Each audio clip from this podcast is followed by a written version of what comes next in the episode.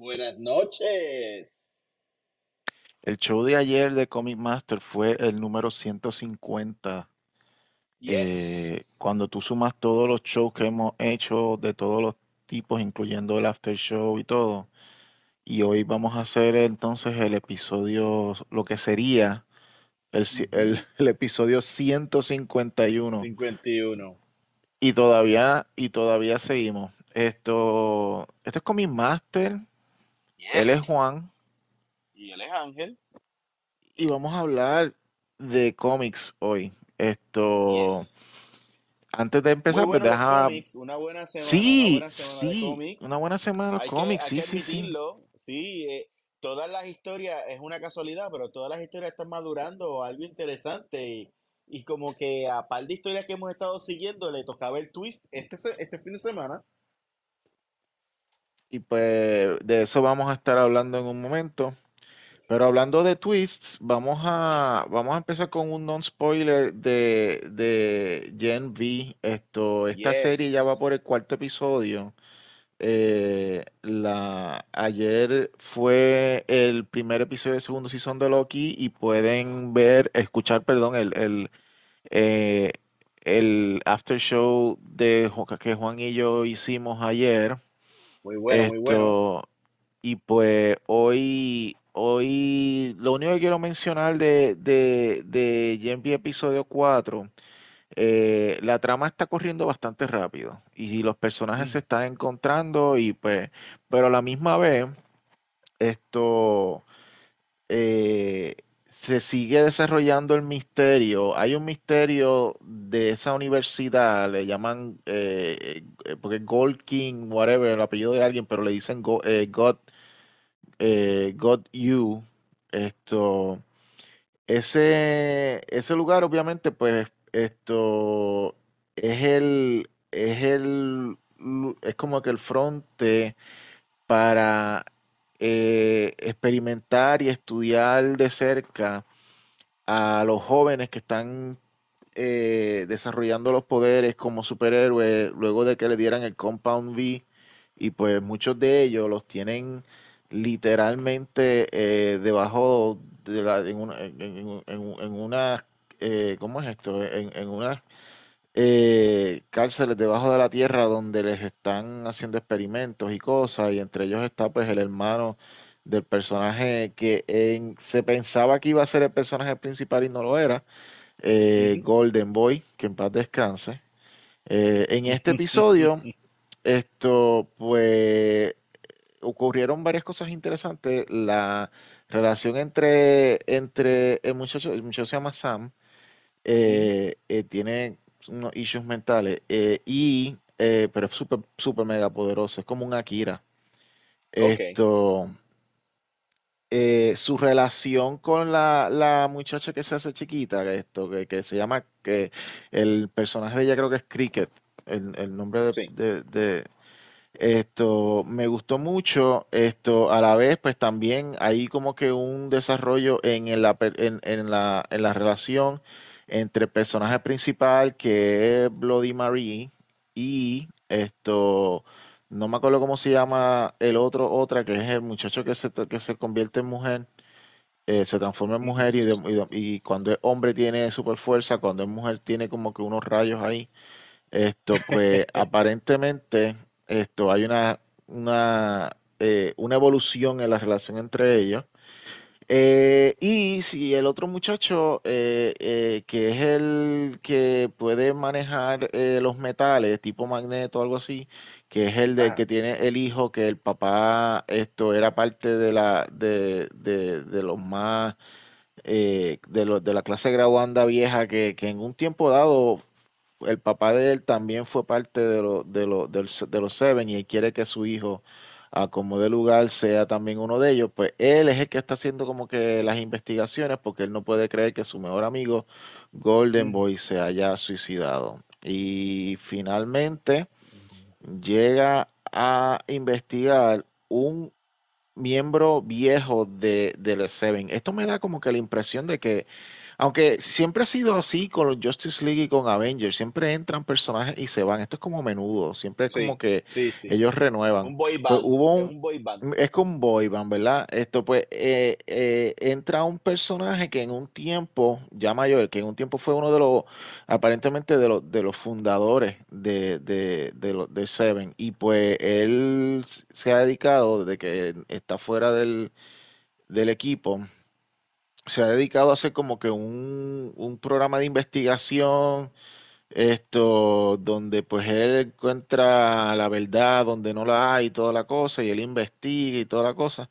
Y él tiene como que unos poderes de observación súper marcado. Entonces, pues el pues, eso hace que él pueda saber si tú estás, si le estás mintiendo o no, porque él puede ver si tus pupilas se dilatan, si estás, si, si de momento esto, la sangre te fluye fuerte en las venas, si te estás sudando. Ese tipo de cosas, pues hace que tú le mientas a él como que difícil, porque él sabe ya como Ujú, que cuando hay un cambio eh, corporal en tu cuerpo. Y Sí. pues esto, él tiene un secreto, inter- un secreto interesante que vamos a, que cuando ustedes pero lo vean, pues ahí esto, esa, esa, esa cuestión. Entonces, pues eh, lo otro que, que, que ocurrió interesante es que Bloody Mary utiliza sus poderes de controlar la sangre de una, de una manera interesante cuando un muchacho se trata de aprovechar de ella. So, vamos a dejarlo ahí, pero si sabes algo de biología y de cómo sí. funciona el cuerpo humano, pues sabes que la sangre es necesaria para... Ok, vamos con Batman Ajá, 138. ajá. Dale, Juan. Ah, dale, dale, sí, sí. Gracias por darme esta, esta gema. Eh, bueno, eh, Stardisky por fin está, está este, justificando su sueldo. Esta historia dentro de Gotham War es la parte 4 y es un es una culminación y un twist en la historia de The Gotham War. Eh, para los que no han escuchado los otros episodios, eh, para dar una premisa bastante corta, de repente eh, Gatúbela empieza a, a darle más skills a los criminales para que sean todos Master Thieves. Eso hace que en vez de que ellos estén siguiendo a estos villanos para hacer crímenes gigantes, pues ahora hacen crímenes chiquitos, o los crímenes gigantes bajan en Ciudad Gótica, claro. Suben entonces los de los de eh, menos eh, riesgo, pero esto aparentemente a nadie le importa. Eh, Batman se entera y su gente, tanto Robin como Nightwing y todas estas personas que él ha criado, eh, están diciendo que bueno, que para lo malo que estábamos, pues algo bueno es bueno. Batman dice que no, es o, criminales o no criminales. Ok, se hace como una guerra civil.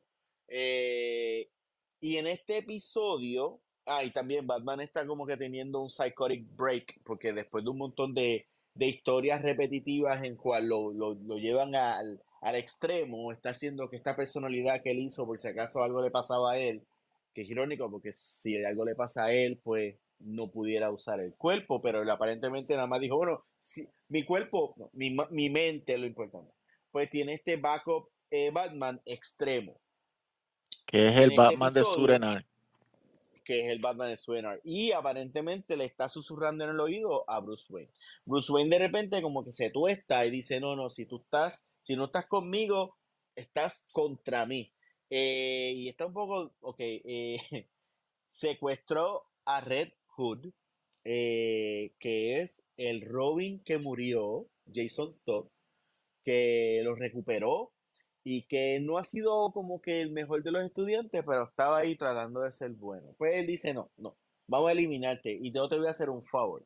Te voy a hacer el favor de ponerte una toxina, la cual cada vez que a ti te dé la adrenalina como para hacer algo heroico, te cagues y no hagas nada. Pero eso es para ti, eso es bueno, güey. Entonces vas a tener una vida perfecta y una vida, una vida plena sin mí. Que está fucked up. Entonces, este, mientras tanto, el único que está con él es Damián, que es su hijo, que es el, eh, uno de los Robin. Pero Nightwing está tratando de como que cortarle toda la tecnología y todo el acceso a tecnología que él tiene por unos, self, unos fail safe que mismo Bruce Wayne hizo cuando Dick era su Robin y entonces él tiene su acceso. Están tratando de pararlo. Batman lo trata de parar, pegan a pelear. Eh, aparece Tim, aparece Damián. Tim y Damián se caen a los cantazos. Eh, va, eh, eh, Nightwing está tratando de decirle: Mira, tenemos que ayudarte, Bruce. O sea, o sea, o sea, cógelo suave, todo está bien, qué sé yo. Y cuando por fin eh, él hace una maniobra que se conecta, cuando se conecta, se entera de lo que Bruce Wayne le hizo a Jason Todd, se encabrona y le pega a dar y a dar y a dar y a dar, y lo tumba y lo tira y le sigue dando y le sigue dando y sigue dando. Entonces, eh, Tim le gana a Damián, pero algo pasa que Batman se zafa, no me acuerdo bien, Batman se zafa y entonces captura a, Robin, que es Tim Drake, y a, y al, y a, Nightwing.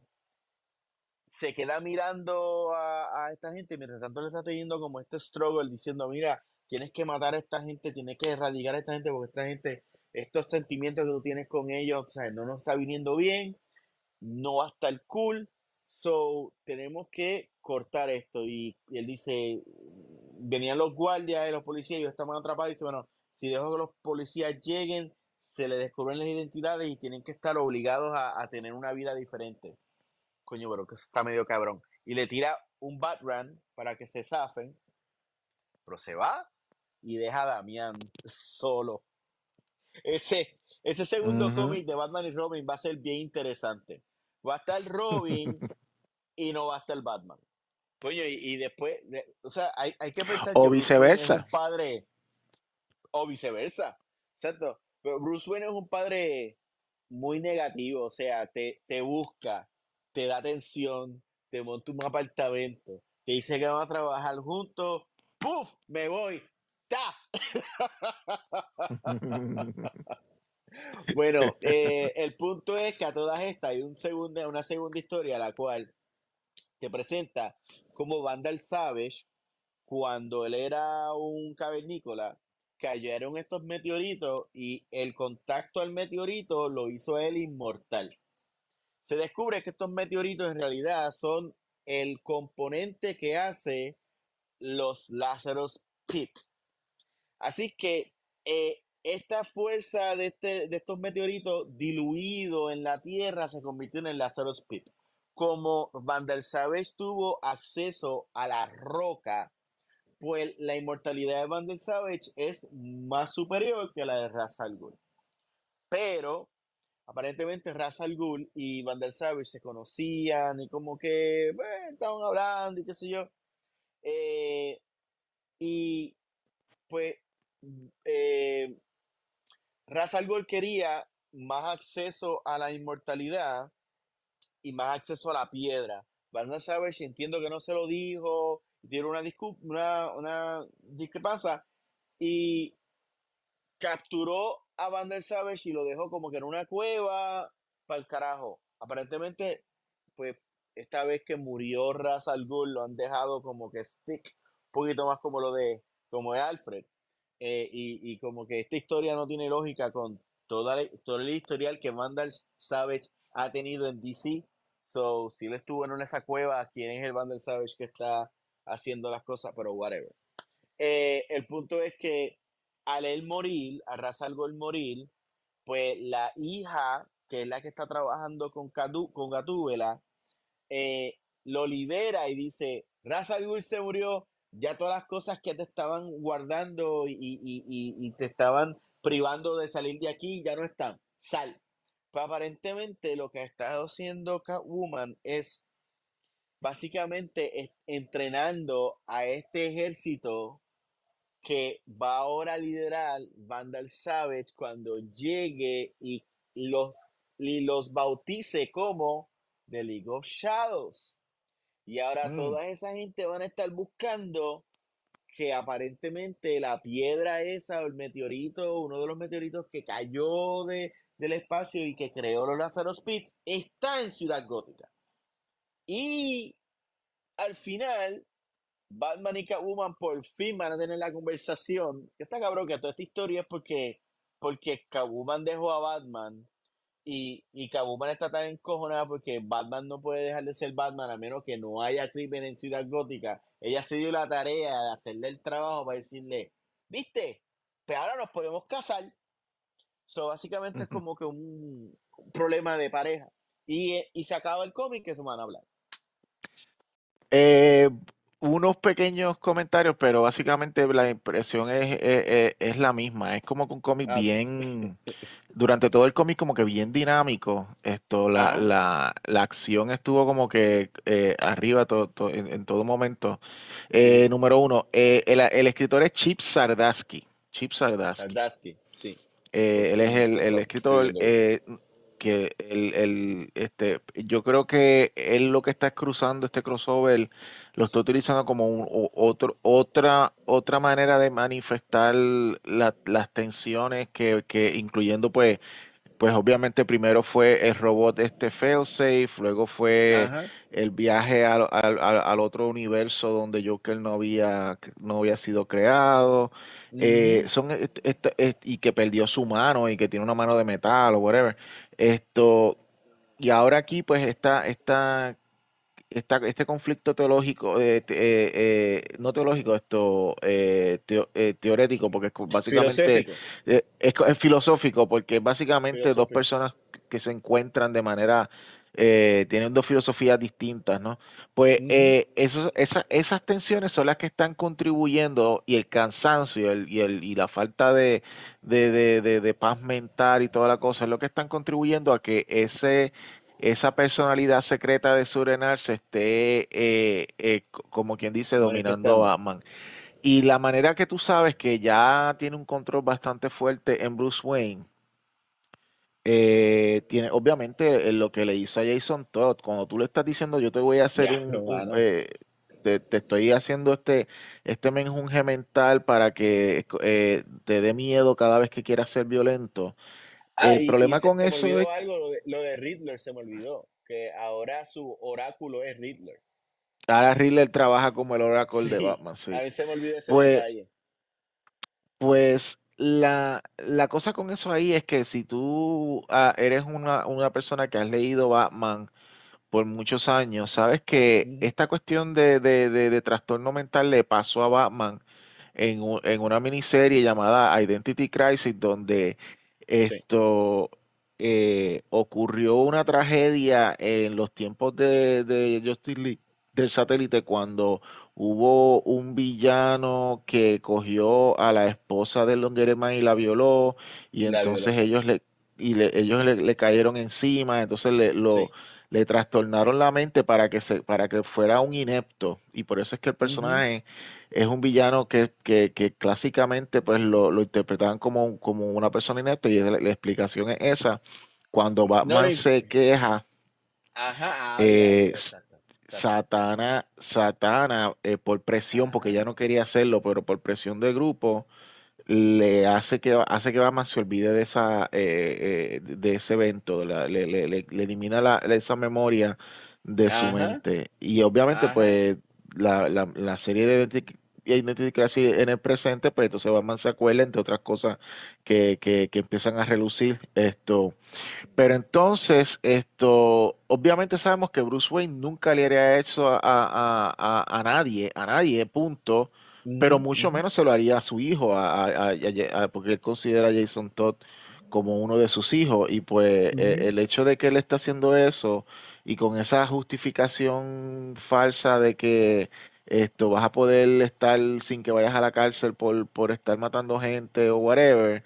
Eh, es una de las eh, eh, es una de las explicaciones más grandes de que quien está hablando ahí es literalmente y eso es lo que le está diciendo esto Nightwing ese es Surenar el que está hablando ese, ese, ese no eres tú el que estás hablando tú no tienes el control de, de ese failsafe mental que tú te habías puesto y esto, eh, eh, eh, en el caso de Nightwing, un detallito que, me gustó mucho del cómic fue que la manera en que Nightwing puede accesar es que él tiene que recitar el oath que le hizo a, a Batman cuando era chamaquito. Esto, la- Ah, sí. el- el- el- para, ese era como quien dice eh, el acceso para poder esto tomar control de, de- la, de la computadora y entonces así eliminar el acceso a Batman de todas las cosas que tiene. Esto, Chip Zdarsky, ok, eh, vamos a ponerlo de esta manera.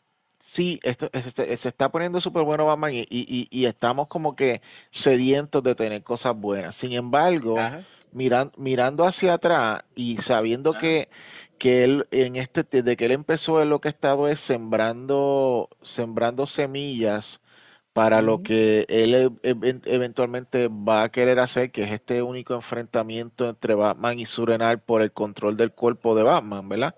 O de la mente o whatever. Esto, mi queja aquí es, un, un- es una queja de pacing, o sea, no debimos haber esperado tanto y sufriendo, porque la palabra es sufriendo tanto, con ajá. cómics, la- con ciertos cómics latosos que, a la, eh, que, que pudimos haber evitado para poder llegar al punto de lo que él quiere hacer en esta, en este ron o esta historia que él quiere el cómic. Pero, Bueno, eh, es- también, también hace ridículo que haga un crossover que coja Batman, Nightwing, cree un cómic nuevo y qué sé yo, y deja a Detective perdido. O sea, Detective también está teniendo una historia gigante que está re- re- rediseñando lo que tú crees y lo que él cree de Batman, pero nadie le está importando porque está como que parece que está en otro, en otro universo. La palabra, la palabra que estamos buscando para Detective Comics es aburrido. Esto, por Exacto, más, no por más intelectual, por más intelectual que Rambi quiera tratar de, y teatral que, y, y que, que Rambi quiera presentar su saga y sus personajes, eh, no nos, imp- no nos importa. La palabra- No, no sorry, no nos importa. Y pues, y, y ese problema que, eh, por lo menos, por lo menos, a mí siempre, y, y desde que, desde que apareció en, en, en Batman, siempre me gustó mucho cuando Grant Morrison utilizó eh, a Surenar eh, en, en Batman R.I.P. Eso, desde ahí yo como que, wow, qué twist más cool. Es como que un, un- una, un failsafe mental que Batman se hace cuando las cosas no van bien, bla, bla, bla. Ok, cool, súper, súper.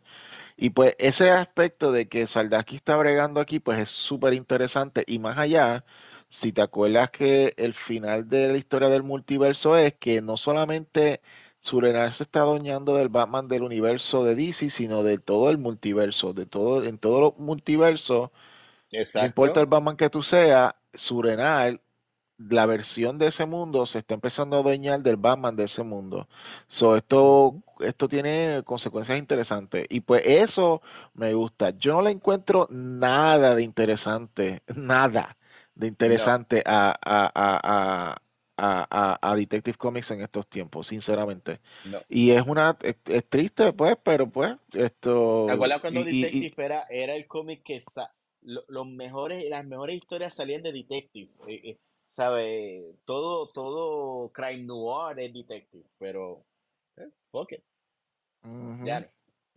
Ya veremos qué pasa esto. Estoy seguro que una vez acabe esa opereta que está haciendo Rambi, pues eh, que obviamente como sabemos todo tiene tres actos y pues vamos por creo que la mitad de- o la mitad del segundo acto, una cosa así, yo no sé.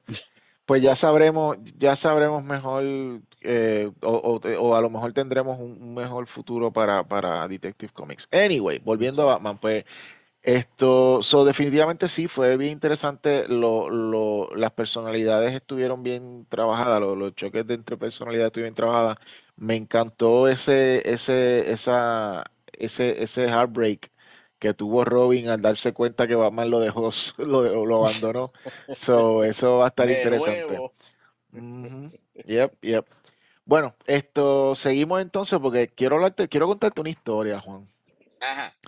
Esto, a este escritor llamado Jonathan Hickman, esto, él Ah, estuvo en. Marvel haciendo eh, muchas historias, eh, muchas sagas famosísimas, donde él pues en, en muchos, muchos momentos pues rediseñaba ciertos aspectos del universo de Marvel en sí. Por ejemplo, en su primer run eh, importante fue en Fantastic Four.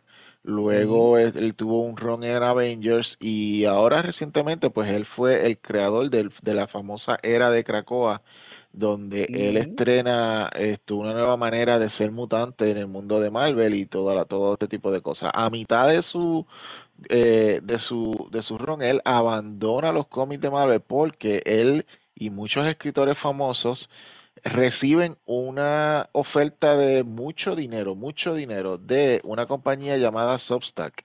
Substack es una compañía ujú, que se dedica a hacer eh, newsletters de todo tipo. O sea, no estamos hablando de cómics ni nada, sino estamos hablando de todo tipo de temas. Si tú eres, si tú sigues a un escritor de, eh, eh, de cómics, como por ejemplo, eh, o, o- eres eh, fanático de un chef, o eres esto fan de un comediante o lo que fuese, y esta gente hacen esto, eh, eh, ¿cómo se dice esto? Escriben blogs, pues lo que hace Substack es que Substack le dice, dame ese, dame los derechos de esos blogs, yo te pago una purrucha de chavo y yo le cobro a tus fans para que entonces lean lo que tú tienes que eh, poner en eso, en esos blogs y ahora son newsletters. Entonces, pues tú te puedes suscribir como si fueran revistas. Tú te puedes suscribir a, ah, yo me quiero suscribir al newsletter de Jonathan Hickman. Ah, yo quiero suscribirme al newsletter de Brian Bendis. Ah, yo quiero suscribirme al, newsletter de Jay- eh, eh, James Tynion el cuarto. Entonces, pues ellos lo que hacen es, en el caso de estos escritores de cómics, cada cual obviamente pues hace lo suyo con su propio newsletter, pero eh, te van adelantando dentro del proceso creativo en cómics independientes, en cómics esto eh, eh, que hacen para Marvel o DC o lo que fuese, te van diciendo, pues mira, te voy a dar un adelanto de lo que estamos haciendo. Y obviamente si se puede revelar. Eh, aquí tienes diseños de personajes, aquí tienes esto, un plot más o menos de lo que viene. Aquí les adelanto cinco páginas de, o, ocho páginas de cómic, o, el cómic completo te lo damos por Substack para que lo leas digital antes de que salga al, al- al- a la- a las tiendas y eres porque eres tú, mi suscriptor fiel, que estás pagando por el servicio. Pues Jonathan Hickman estuvo en ese revolú, estuvo un tiempito y de momento eh, él decide volver a Marvel. Esto todo fue como que hubo una confusión aquí, aquí es que viene lo que te quería contar, aquí es que aquí es que empieza Ajá. el cuento. Pues Jonathan Hickman recibe una llamada de esto de Marvel y, y- y- y- y él, esto, Marvel le dice, mira, que, que, que me enteró de que aunque estás en Substack, que estás pensando eh, volver a hacer cómics y eh, esto de lo, con la gente grande de Marvel y sabes que nosotros te queremos, tú sabes que tú eres nuestro, tú eres nuestro, tú eres nuestro eh, Grant Morrison, tú eres nuestro eh, eh, creador de, de- de historias aquí. ahora, Y, quiere ser Neil Gaiman, porque yo y ahora que, nuestro... que esta eh, historia es, es su Sandman. Dijo que ese es su pues Sandman. Pues, pues aquí viene la cosa, pues viene esto, ellos le dicen, esto, ¿quieres volver al mundo de, esto es una conversación que tuvo con, con, con, con Tom Brevoort, el, el, uno de los editores en jefe en el mundo de Marvel, que eventualmente el año que viene va a tomar posesión de los X-Men, de la línea de los X-Men. Pues Tom Brevoort tiene esta Ujú, conversación telefónica con él y le dice, mira, para que vuelvas entonces a los X-Men, eh, y termines la saga, porque esto, obviamente, pues vamos a volver, pero como este es tu bebé, pues él dice, ah, yo no estoy tan interesado en, en, en eso, y pues, ah, pero te podemos dar, pues, ¿qué, qué, qué quieres hacer? Te damos lo que sea, y es como que, bueno, yo creo que yo quiero hacer mi propio mundo, so, yo voy a hacer una miniserie que te va a introducir al mundo de los Ultimates y voy a crear mi propio universo de los Ultimates y yo voy a escribir todos los títulos de Ultimates y, y voy a hacer lo que yo quiera. Pues, y, y ellos, pero ok, sí, claro, por supuesto, y podemos traer como que distintos dibujantes y cosas. Esto, pues dale, sí, vamos a hacerlo. Y, y, pero ¿estás seguro que no quiere volver? No, no, no. Eh, quiero también hacer otro título. Ah, de verdad, sí, sí, esto. ¿Y de qué es tu título? Pues yo voy a escribir un cómic de Constantine. Yo voy a hacer un cómic donde Constantine, esto, eh, resulta que él es un agente en un mundo que es Order versus Chaos, pues él es del, del, del, del lado de, de- de la- del grupo de los Chaos y, y él es esto, alguien que tiene que eh, eh, servir como de avatar para eso- Pero, esas entidades místicas demónicas. Y Trombebol le dice, "Ah, ah, bueno, eso suena cool, pero tú, tú estás claro de que esto es el mundo de Marvel, ¿verdad? Esto no es DC. A mí no me importa, yo soy Jonathan Hickman, soy yo voy a hacer eh, esto Constantine y lo voy a hacer como yo quiera, como un agente de, de, de Order y Chaos. Y Tom Pero Brevoort dijo, Constantine, Co- Constantine y Doctor Who, que desde, de- desde que está haciendo en Fantastic Four tira cosas de Doctor Who. Ahora en los X-Men tiró cosas de Doctor Who de la vida y, de lo- y, y del el, el renacimiento de la vida. Y ahora este personaje es, es David Tennant con goatee. Ya, es el y doctor. dijo, él dijo, esto, no solamente esto voy a hacer eh, eh, Constantine, sino que voy a, eh, eh, voy a, voy a redefinir el, eh, el mundo de DC creando o trayendo para atrás unas entes eh, que, que en vez de decir Lords of Chaos y Ore, vamos a cambiarle a, u- unos se van a llamar esto, The Power, ¿cómo es esto? The Order of The Nature Powers of B. y The Powers That Be, exactamente. Y pues, y pues esto, y él es eh, eh, el agente de Chaos, que es The Powers That Be, y él está esto enchulado de Satán, perdón, no Satana, es una muchacha de pelo blanco que esto tiene poderes también, y pues él tiene un asistente, porque él le va a poner un asistente como, como dice Juan de Doctor Who, tiene su companion, y su companion tiene un, un, eh, una maquinita que es como, eh, él, él le hubiera llamado el Mother Box si lo hubieran dejado, pero ya, Ajá, pero el Mother Box también es de DC, pero básicamente ese, exacto. ese chamaguito tiene un fucking, un fucking Mother Box. So, en otras palabras, yo, yo me estoy, yo estoy leyendo este cómic porque Juan me dijo, Juan me dijo, Juan, ok, gente, vamos, Coño, espérate, Juan y yo espérate. hacemos una premisa, lista, la premisa fue interesante. Yo no pensé, yo me puse a leer ese cómic y dice, ¿qué carajo es esto? Pero este tipo está hablando de cosas que se está inventando y me lo está diciendo que siempre ha estado en, en Marvel. Y yo de repente digo, bueno, es que quizá yo no sé nada de Marvel. Yo, yo apenas no, conozco a los X-Men. Ángel debe saber. Y digo, mira Ángel, ya yo leí Gods. Mano, yo no entendí nada, estoy perdido. Habla tú de eso. Juan y yo todas las semanas determinamos cuáles son los cómics que vamos, más o menos, un- esto, cuáles son los cómics que vamos a hablar. Y pues Juan me dijo, vamos a, vamos a hablar de GOTS. Y yo como que, bueno, pues vamos a hablar de GOTS. Y pues básicamente lo que estoy es leyendo, yo pensando, yo pensando que estaba leyendo Marvel, y lo que estoy leyendo es un cómic de DC.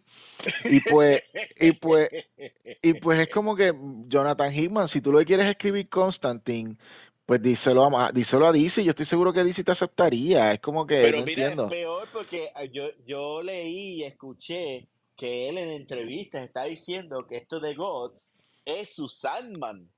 Y yo digo, cabrón, ah, también quiere hacer Neil Gaiman, o sea, loco, don't never sell your, your, your story that high. O sea, yo no te puedo, yo no puedo hacer un cómic y decirle a Ángel, Ángel, esto es el Dark Knight Returns. Ah, no, esto va a estar cabrón. Porque, tú sabes, las expectativas son muy altas. Yep, yep, yep. Ah, yo estoy seguro que a lo mejor es lo que él quiso decir es que esto es en el eh, este es su Sandman en el sentido de que este es de que él quisiera que esto fuera en el mundo de Sandman y que, y que él estuviera escribiendo Constantine y, y otras cosas, porque literalmente él lo que está es cambiando los nombres a los personajes de DC y haciendo su propia historia. Y pues básicamente, para el que quiera saber la historia, es una historia sencilla. Básicamente trata de, de, de- este Constantine Wannabe que eh, por muchos años ha estado casado con esta muchacha. La muchacha se entera de que esto, él era un agente de, eh, lo que sería aquellos, pero en este caso se llama The Powers That Be. Y ella, esto que es agente de eh, Order of Nature, pues le dijeron que le podían dar un ascenso, pero tenía que dejarlo a él porque ellos no pueden estar juntos porque aparentemente están en guerra todo el tiempo. Y entonces pues ella opta por dejarlo. Años yo, después, ¿qué carajo es esa? ¿Qué es lo que está pasando?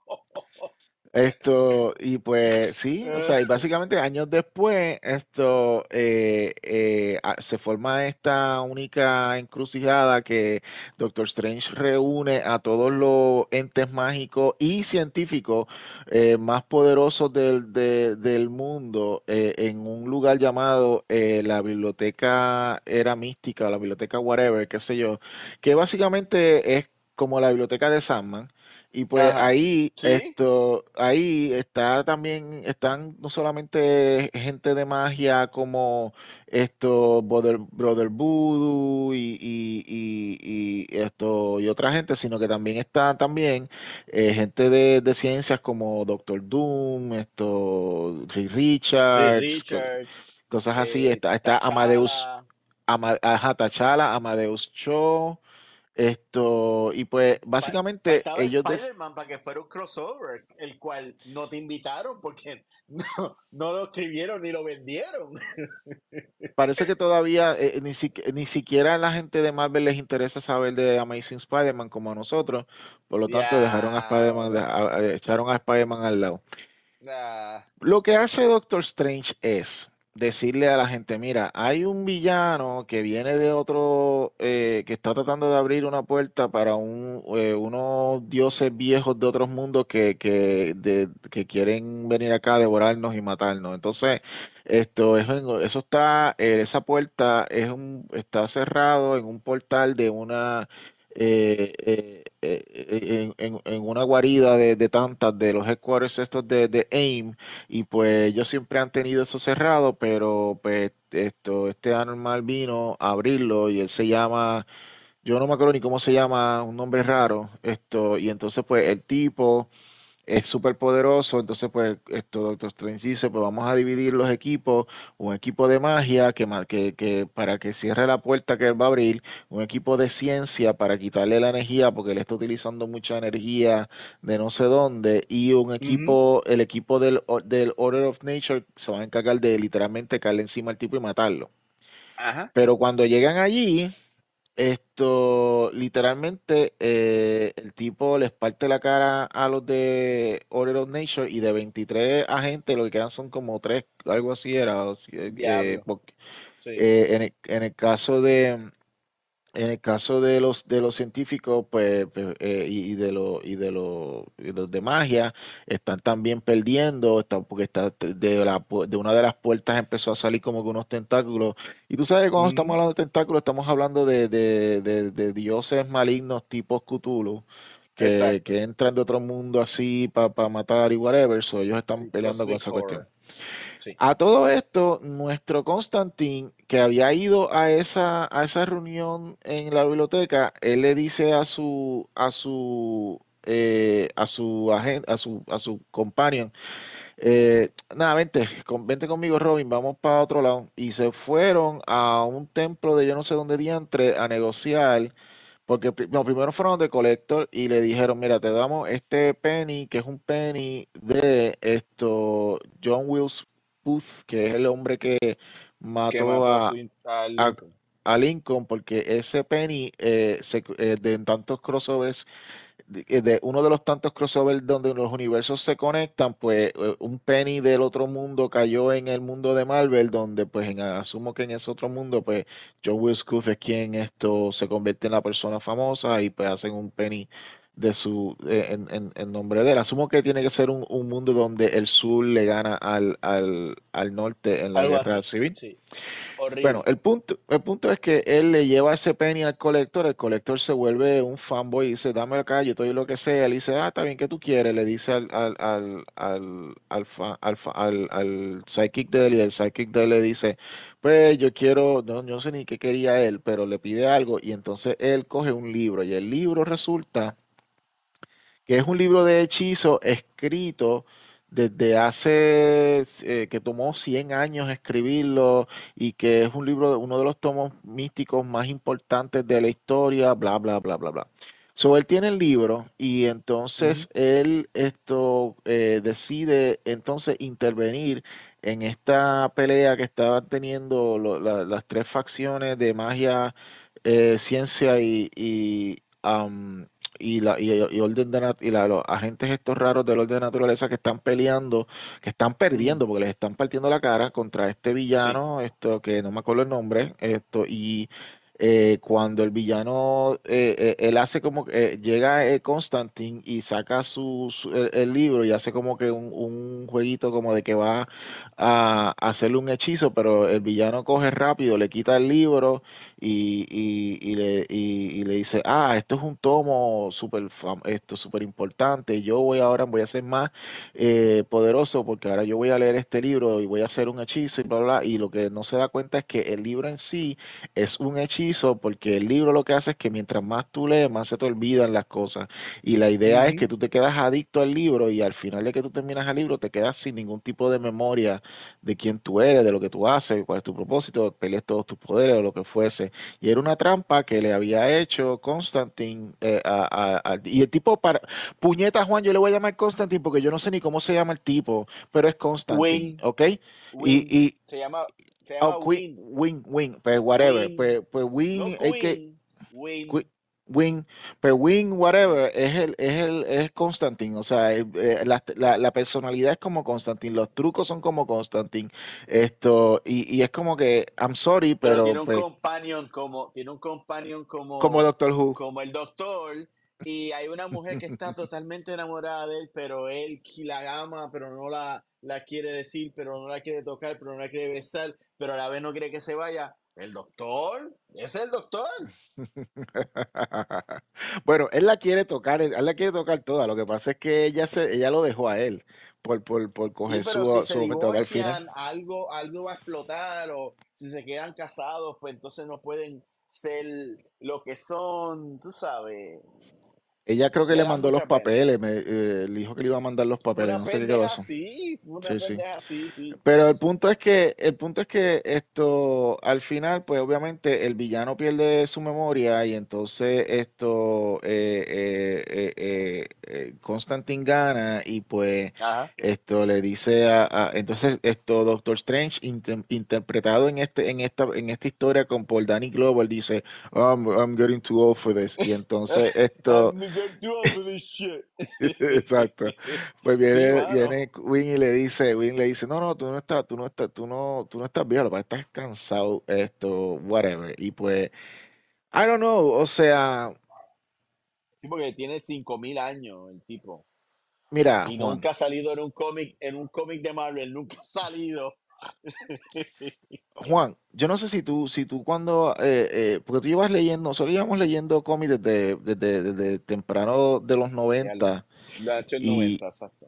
nosotros, nosotros sabemos ya, o sea, no, es bien poco lo que sorprende a uno cuando uno está leyendo y obviamente cuando viene una historia que que, que sorprende, es como que uno dice, wow, Eh, estamos hablando del mismo Hickman, cuando Hickman sacó House of X y Powers of Ten, Juan y yo estábamos por el cielo, porque nunca pensábamos que iba a ser algo tan cool, tan cool esa interpretación de los mutantes inicial y toda la cosa. Este es el mismo autor que está escribiendo esta historia y sinceramente, esto es como que cuando tú estás hablando de que en una entrevista, de que, como tú, como, como dice Juan, cuando tú estás hablando en una entrevista de que este cómic es tu Sandman, y cuando tú lo que estás haciendo una historia que en realidad, eh, eh, que en realidad esto, lo que estás es esto, yo no sé ni cómo decir esto de una manera que no sé, que no sé, que no suene vulgar, pero Dilo, dilo, eh, dilo. mama- mamándote tu propio bicho, es como que, ay, qué duro, Exacto. Oh qué duro estoy, God. qué duro estoy como escritor, qué duro estoy como Exacto. escritor y, y que yo puedo sí.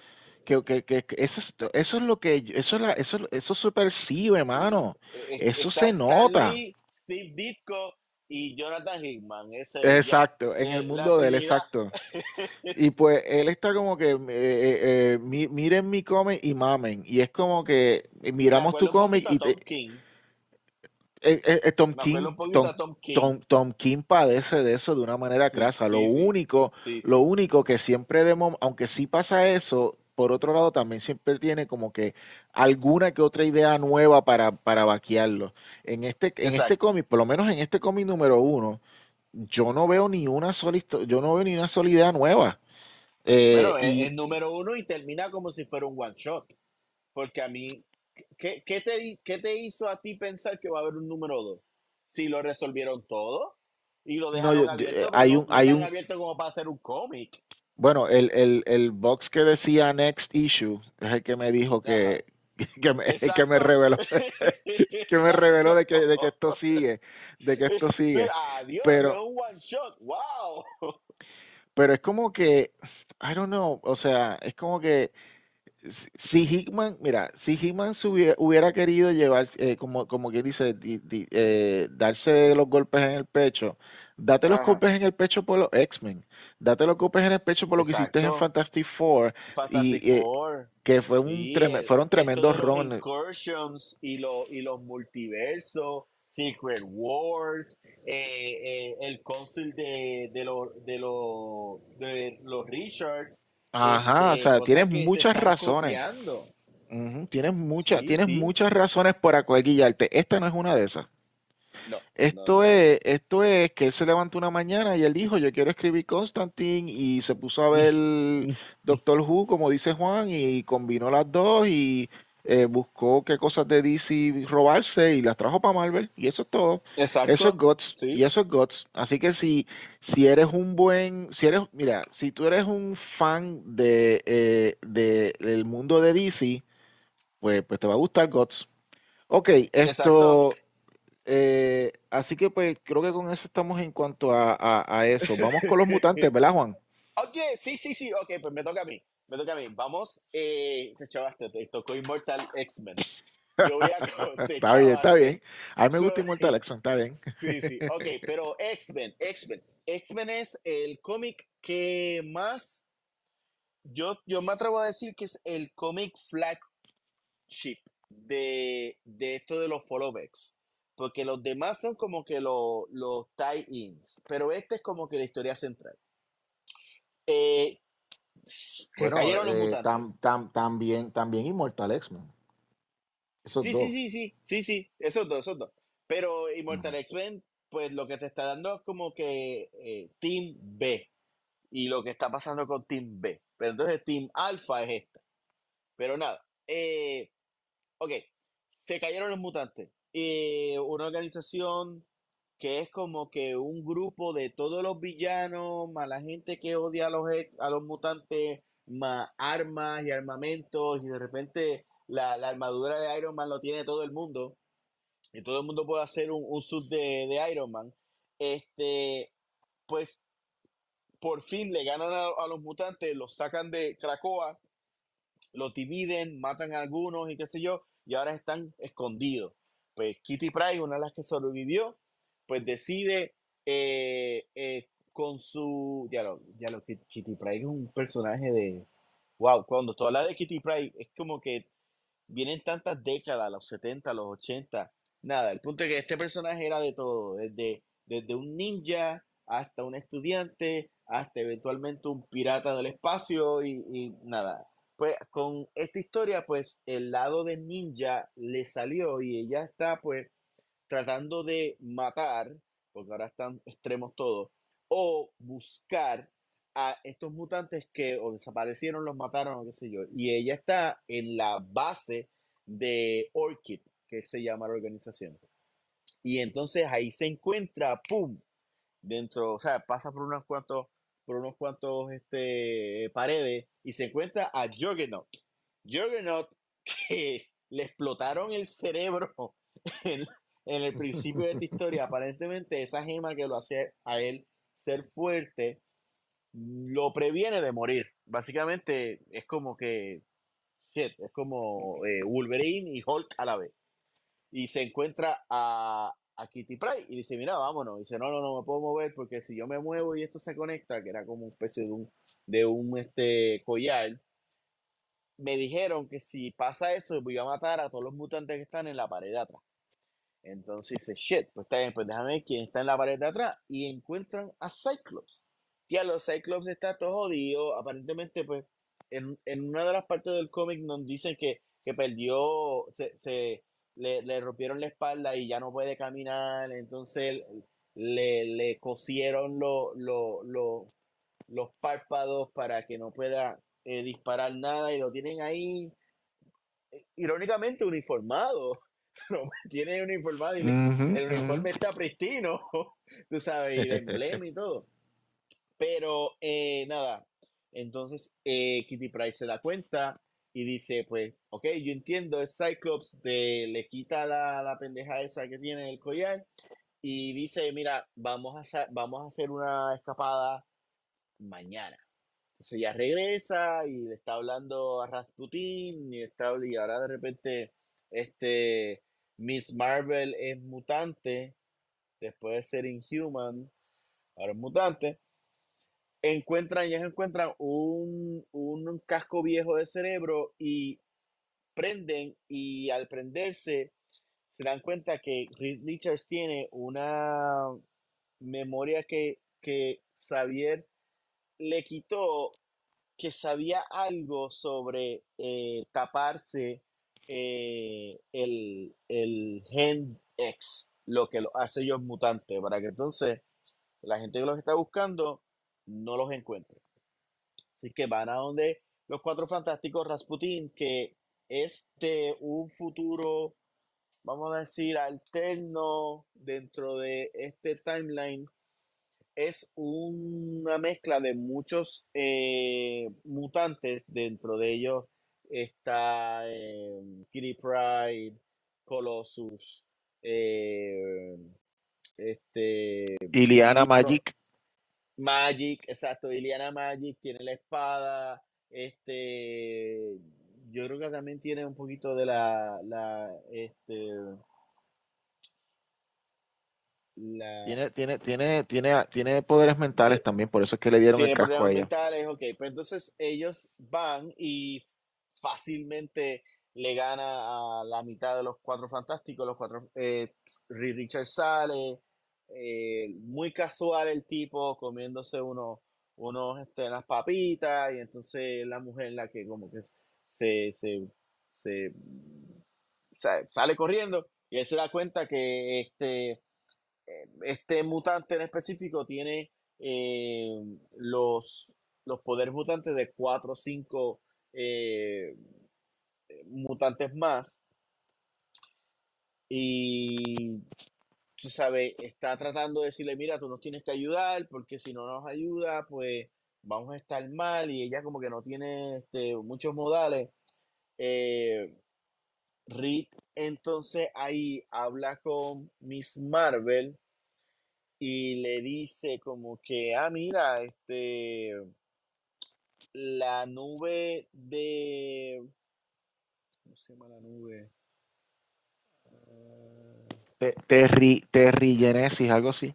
Terrigenesis. Eh, es lo que... De los Inhumans. Exacto, de los Inhumans. Fue lo que tapó tu ex gene. Pues mira, yo creo que lo que tienen que usar es eh, esta, este mist eh, de los Inhumans para que en pequeñas dosis en tu cuerpo pues pueda eh, esconder tu, tu, gen mutante, tu gen X. Este, y entonces el villano que se parece a Sinister, pero no es, no me acuerdo cómo se llama. Tú debes saber. Esto. uno, de los, uno de los clones, tú dices. Sí, sí, el, que tiene el trébol en la, en la cabeza. El del, el del trébol era. Esto. Ay, esto es, eh, no es, eh, ok, eh, Essex es el, el, original. Ajá. Pero nada, ese, ese, ese está comiendo con este, la de fuego. Sigue tú, yo lo busco. En los, en los muñequitos de, de Spider-Man. Está comiendo y dice, mira, pues Juggernaut trató de escapar, pero nos dimos cuenta que él tiene esta gema adentro que lo hace prácticamente inmortal. Vamos a quitársela, vamos a ponerlo a él y se la vamos a quitar quirúrgicamente para yo tenerla, porque ahora yo quiero ser inmortal. Entonces, Firestart, Firestart, eh, está comiendo y como que hace como que, ok, está bien, eh, shit. Y ahí se acaba el episodio, porque el próximo episodio va a ser Jailbreak. Doctor Stacy's, ok, el, el del trébol es Doctor Stacy. Muy bien. Que es el que trabaja. Doctor Stacy's es el que trabaja para, para Orkis. Esto. Eh, Exacto. so él es el que, el que, el que brega. Eh, tengo que decir, Juan, que está. Eh, hay un, hay un, hay una pregunta que te quiero hacer. Te tengo un comentario y una pregunta. La pregunta va primero. En base a los eventos de este cómic, ¿Tú crees que, tú crees que, que esto sea un indicio del regreso de los Inhumans? Pues todo, todo esta, toda esta, toda esta cuestión de, del terreginesis y que se los sí. Qué sé yo. Sí, es que mi lógica dice que e, estos cuatro idiotas van a, entonces a, a tener que pues hablar con los Inhumans porque ellos son los expertos de el tetragen, qué sé yo qué, eh, sí, es como una este, reintroducción a los Inhumans. Yo siempre, los Inhumans funcionan mientras tanto tú lo pongas como que son primos hermanos de los mutantes. No mejor que los mutantes, pero como que, sí, sí, ellos son como nuestros primos. Y ellos son poquitos, nosotros somos más, y podemos bregar pero no creo que puedan reemplazar uno al otro. Bueno, lo intentaron, pero no, no sé. Pero sí, sí, yo, entiendo eso de los ingenios. Ok, y el comentario que tengo que decir es que eh, sí, mano, o sea, eh, el, el, el cómic de el cómic de Immortal Immortal X-Men es súper importante dentro de lo que estaba que estaba ocurriendo esta de, de Fall of X porque no es, no, no son los personas, no es un B-team lo que estamos viendo aquí. Lo que estamos viendo aquí es lo que queda destruido de lo que era antes el Council of, of, of uh, el Silent Council de Krakoa. Esto, y aquí ocurren también unos eventos muy importantes que, que cuando, a lo mejor cuando lo leíste, pues no, no sé si, si, lo, si lo pasaste por el percibido, porque no, no, los, no, no los anuncian eh, a tu boca, pero son eventos importantes. Y estamos hablando de, eh, de Immortal X-Men. Estamos hablando de, de Immortal X-Men número 16. Esto, la trama básicamente va alrededor, eh, o por lo menos al principio, esto de Sebastian Shaw que eh, él y Selene están en la isla y de momento ellos detectan de que el vagabundo por el mundo, Profesor X, está esto, cantando ahí por un lugar en las playas, porque ese hombre no sale, no sale de las playas. Y es, es como que, locos, ahora es que ustedes se vienen a dar cuenta de que tienen a este tipo en la playa ahí jodiendo la pita. Pues ellos van... no come, no, no, no se baña, no caga. No, lo que está es cantando canciones de, de, de Drago Rosa, de Draco Rosa. Y entonces, esto eh, eh, viene se le dice, pues manda, manda a tu, a tu, a tus secuaces para que le caigan encima. Y le dice, no, no, yo lo quiero, lo quiero caer yo personalmente.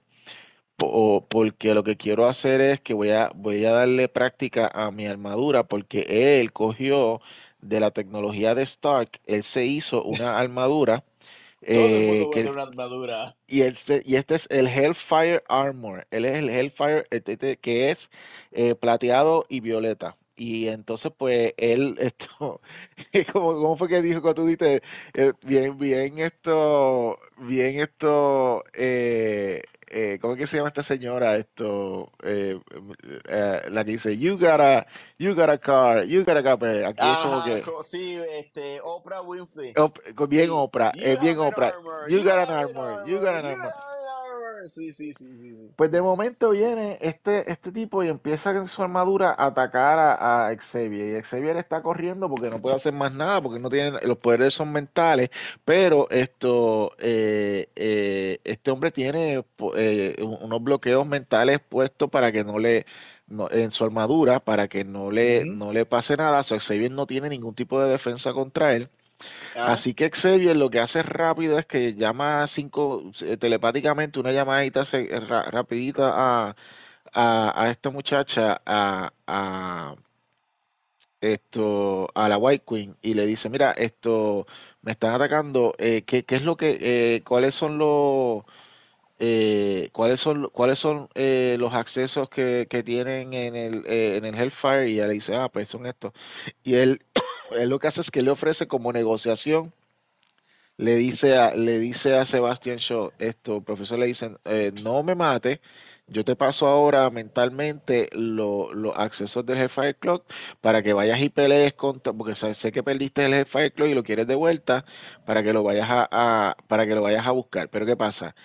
Selene está ahí y pues esto, Sebastián Shaw, para que Selene, para que Selene no piense que, que, que él la está, que la está traicionando irse otra vez al Hellfire Club, él coge y ataca a Selene y dice, oh, perdona, Xavier me está controlando la mente, ups, y le parte la cara a Selene, la deja inconsciente, y- y lo, pero, pero literalmente él estaba, él- pero él no estaba controlado un carajo, él lo que pasa es que él quería hacer el trato con Xavier, y Xavier le dice, no vengas a, no vengas a matarme después, porque si no, yo, eh, eh, eh, eh, te, te vas a joder o whatever, y él dice, no, no, no, te preocupes, yo, yo voy a bregar y voy a ir para el Hellfire Club y voy a rescatar. So, eso espéralo en el cómic que tú estás leyendo de X-Men pronto, porque ahora, ahora, y en, y en el cómic, en el título de Iron Man, porque ahora esto, Sebastian Shaw va a querer otra vez ser el Black King, que todos sabemos que en este momento el Black King es Tony Stark.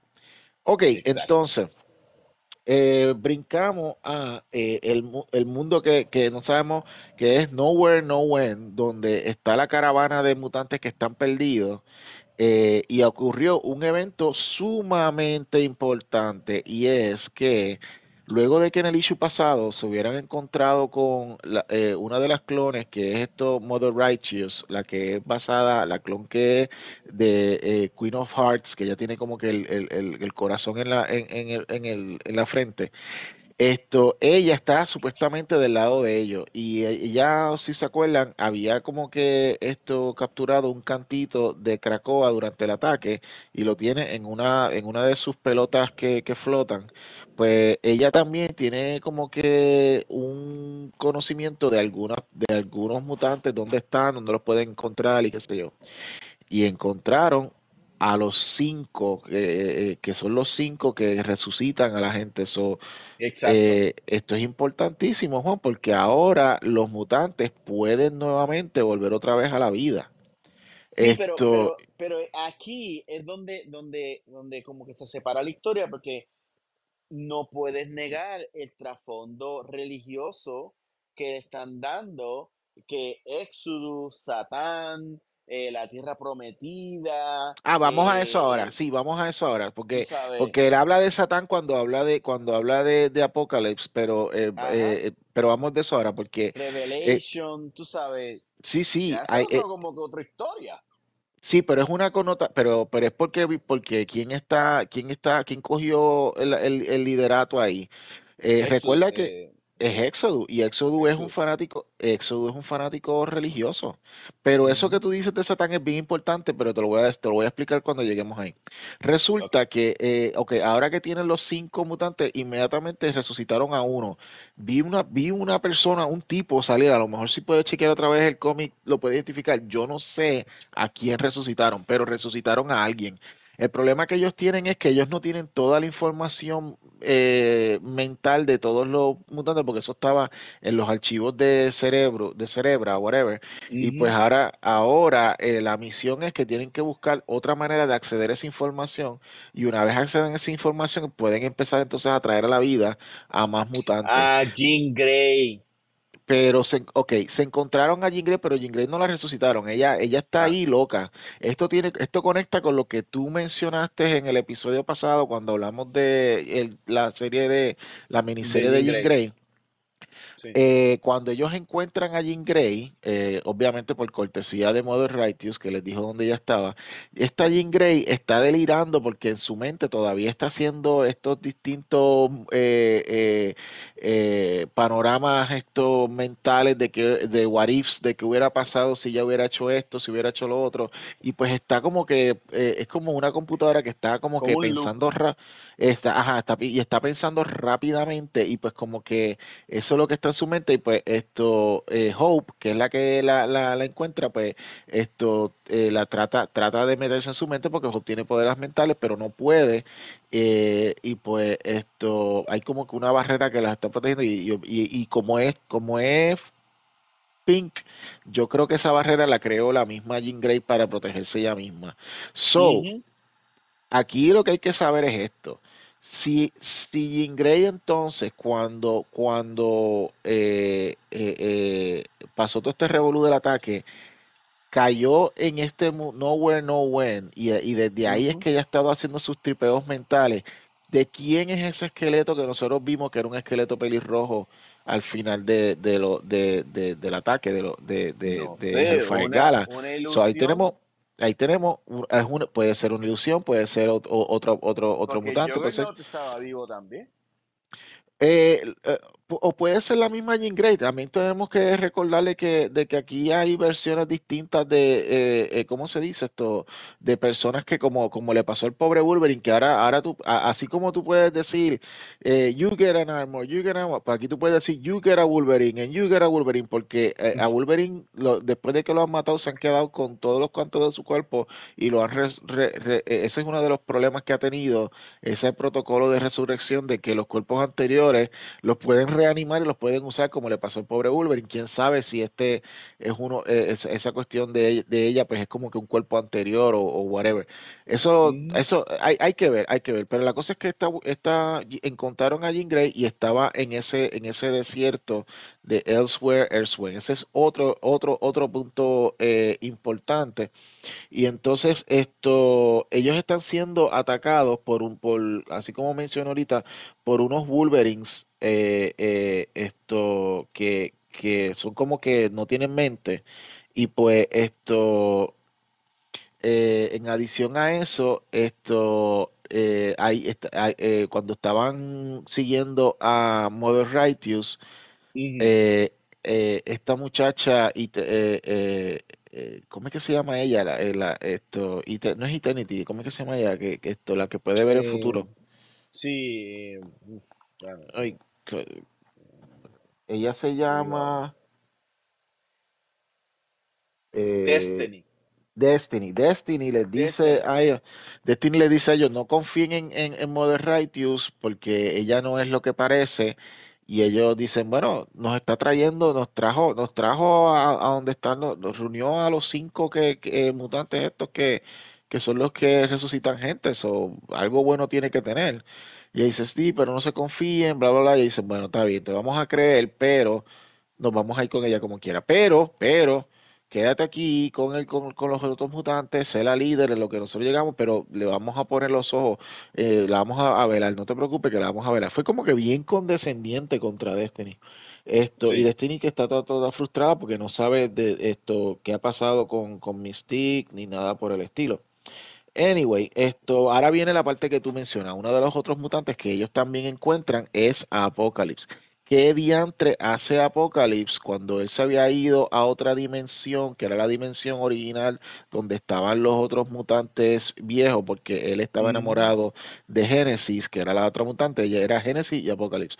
Pues, eh, ¿qué hace él ahí? Si este es el auténtico, si este es el real, Apocalypse, esto, entonces hay un issue grande porque significa que a donde quiera que él haya ido, es a donde están estos mutantes cayeron ahí. Eso es una posibilidad.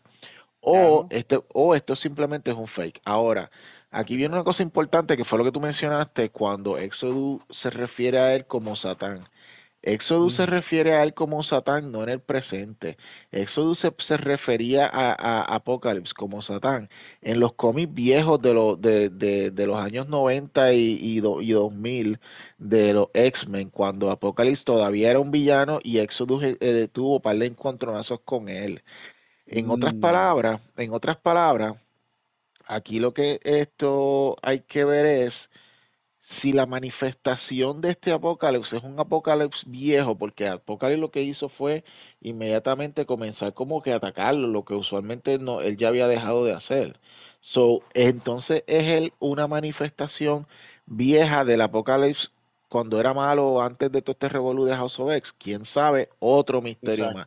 Tenemos como exacto. cinco misterios más y aquí viene el último, que es el cliffhanger del cómics, que es cuando Xavier todavía está, todavía vagabundo por el mundo, se, se fue, por- siguió por la playa, pero encontró una cueva. Y en la cueva él encuentra un simio y el simio tiene una, eh, eh, es un, como un orangután que tiene, es como un, un- un- un monito que tiene Sí, lo- lo- lo- los visores de, de Cyclops de y les, Cyclops. y les está ense- y él como que lo guía a otro, a, a un lugar pues como que, que, que parece como que eh, es como una cápsula donde hay alguien e- esto metido y cuando vemos pues Ujú, es la mano de alguien y entonces está escrito, Xavier ve que dice Don't kill yourself please, pero arriba, si tú notas en la última, en ese, en ese, en ese dibujo, arriba de ese mensaje que dice Don't kill yourself please, está el ujú, diamante, el diamante rojo. Al fin Exacto, encontramos dónde está el Sinister original.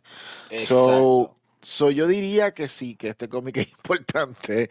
No, y también Esto, me tripea mucho el, el hecho de que el diamante lo pusieron en el espejo y daba justo a Xavier.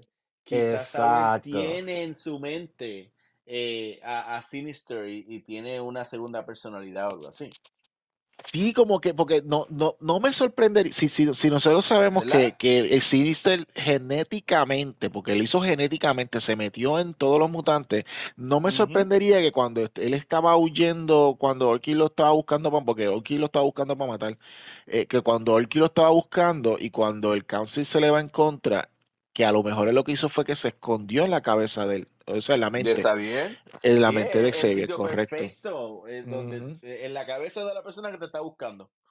Y quién sabe entonces, sí, a lo, y a lo mejor esta cueva que él encuentra con el mono del visor, todo está en la mente de él. Quién sabe, Ah, Exacto. esto- eso es parte del misterio, de, de uno de los tantos misterios que vamos a descubrir en este cómic. Se está acabando, se está acabando la era de Krakoa, porque ya tenemos fecha y todo, porque eso lo anunciaron, eh, de que va a venir una, un, dos miniseries, una que se llama Fall of the House of X y eh, Rise of the Powers of Ten, que va a ser como que el bookend, eso viene para la- el, eh, el año que viene, esto, que va a ser el bookend de todo este revolú. Y esta semana que viene ahora, esto, que es el New York Comic Con, eh, Marvel va a tener un panel donde va a hablar sobre todo ese revolú y va a dar como que más información. O sea, esto, estos son lo- la- las últimas, este, o sea, este- esta historia es la, las últimas fases de, de, de la era de Krakoa y por lo tanto, para resolver tantos y tantos plots que tienen abiertos, van a acelerar, van a acelerar la trama más rápido. So, vamos a estar viendo más, re- más revelaciones, más rápido, más de seguido. Esto, yo voy a estar en el New York Comic Con la semana que viene y voy a tratar de estar en ese panel de los X-Men. Yo a mí, yo hace tiempo que no me meto tanto en las cuestiones de, de paneles y cosas, pero me interesa saber hacia dónde acaba todo este revolú de la, de la era de Krakoa. Y pues eh, a lo mejor, quién sabe, a lo mejor tenemos hasta alguna manifestación de cómo va a ser el mundo de los X-Men post Krakoa, si Trombebol se aparece también o, o- o- o ver cómo va. Por lo menos sabemos cómo nos van a decir más, más detalles de cómo va a acabar y toda la cosa. Y pues Exacto. esto sabremos más de eso, pero también muy importante, ¿dónde más me pueden encontrar? Yo voy a estar en la mesa 2238 que, Yes. Eh, que es esto en el área de, de Small Press. eh, este año nos tocó bastante cercano de la entrada. So, esta vez sí que la gente no va a poder eh, eh, no va a poder este, perdernos, porque a es correcto, porque usualmente donde nos ponían en la convención es como que en una, en una área totalmente como que a- a- al lado opuesto de donde está esto, eh, el, el, el, el, el Artist Alley o las Ujú, compañías como Image y Marvel y, ma- y todas esas cosas. Y dice, esto, pues aquí vamos a estar, tú estás entrando vas a ver dos o tres esto eh, el eh, booth cuando vas a entrar y uno de esos que vas a entrar que vas a ver a la entrada va a ser esto eh, la de nosotros estamos bastante en la entrada so, eso que va Qué a ser bueno. interesante como nos tocó ahí y pues eh, Pánico Press va a estar estrenando varios libros Juan Yes. esto que, que ¿Qué quiero mencionar rapidito Eh, Juana de Orcos, eh, ya la miniserie completa salió en cómic a través de Blood Moon y ahora estamos sacando el primer tomo del libro de, de Orcs, que tiene 60 páginas y te cubre los primeros dos cómics de of Orcs. tenemos eh, el, traemos también, eh, que este lo, este lo estrenamos en, en Baltimore, eh, Hunt Leviathans, esto, Rancho Perdido, es un, es un libro de 70 páginas, esto, que, que esto tiene una historia principal de Ángel Camacho, y, y, unos backup stories míos que esto del mundo de, de, los dragones y todas esas cosas. Venimos con Gombri porque seguimos vendiendo, Gombri no deja de vender, así que pues mientras la gente siga comprando, eh, vendiendo Gombri, pues eh, comprando Gombri nosotros seguimos vendiendo. Y a la misma vez también vamos a estar vendiendo unas nuevas versiones del libro de Violet Descents, esto, el 1, porque estamos encaminándonos para en Puerto Rico Comic Con estrenar el libro 2 de Violet. So, So, aquí en Nueva York, pues todavía seguimos vendiendo el primero, pero va a tener como que unas portadas distintas. Y en estreno, otro, otra miniserie que, que, ya está a punto de acabarse, porque el mes que viene viene el cómic número 6, que acaba la miniserie de Grid and Gears, que son, que son lo, lo, el western de robots que, que, que, yo escribí y lo dibujó esto Nahuel SB. Esto, eh, pues tenemos ya en estreno en New York Comic Con el primer libro que colecta los primeros tres cómics, 72 páginas de historia. Y eh, finalmente tenemos en estreno también un, eh, un cómic de crimen que solamente eh, estaba en cómics a través de Blood Moon, que lo, distribuyeron a principios de este año. son cinco cómics, pues ahora estamos estrenando el, el, libro, también la versión primera que tiene los primeros dos cómics y medio, esto de Stray Sheep. Stray Sheep de esto del escritor eh, de apellido Osborne, esto, eh, eh, Matthew Osborne y el, el, el, artista pana de nosotros, Hernán González, quien es el que está ilustrando un cómic que Juan va a estar estrenando el año que viene, que, viene. pronto. Pero Juan está viendo esas páginas y Juan está muy satisfecho. Y todos, yo creo que todos los que hemos visto esas páginas estamos muy satisfechos con él también.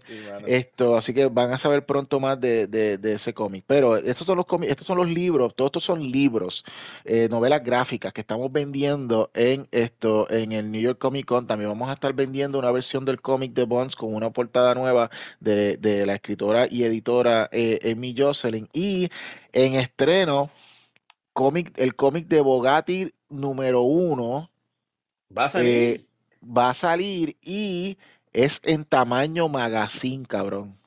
Wow. En tamaño, en tamaño magazine. Luis dijo, no me importa, esto viene, esto viene en, en, en tamaño magazine y lo sacamos así. Y hablamos con la imprenta y nos lo tiró, nos lo tiró y esto, so, yo te guardo una copia, Juan. Esto sí, sí, sí. está, está, ese, ese libro está brutal. Esto viene con, viene con, eh, el, es el cómic número uno, pero entonces viene con un, una sección que Luis le añadió de sketches, de diseños de personajes y un montón de cosas. Esto, para el que no sepa, Bogatir es eh, una trama que une la mitología eh, eslávica eh, con eh, los dioses eslavos como Perún y, y, Vélez, con, con, la historia medieval de la, de la Rusia medieval, esto eh, justo, justo al momento de la invasión de los mongoles en 1220 y pico, 1230 y pico, 1232.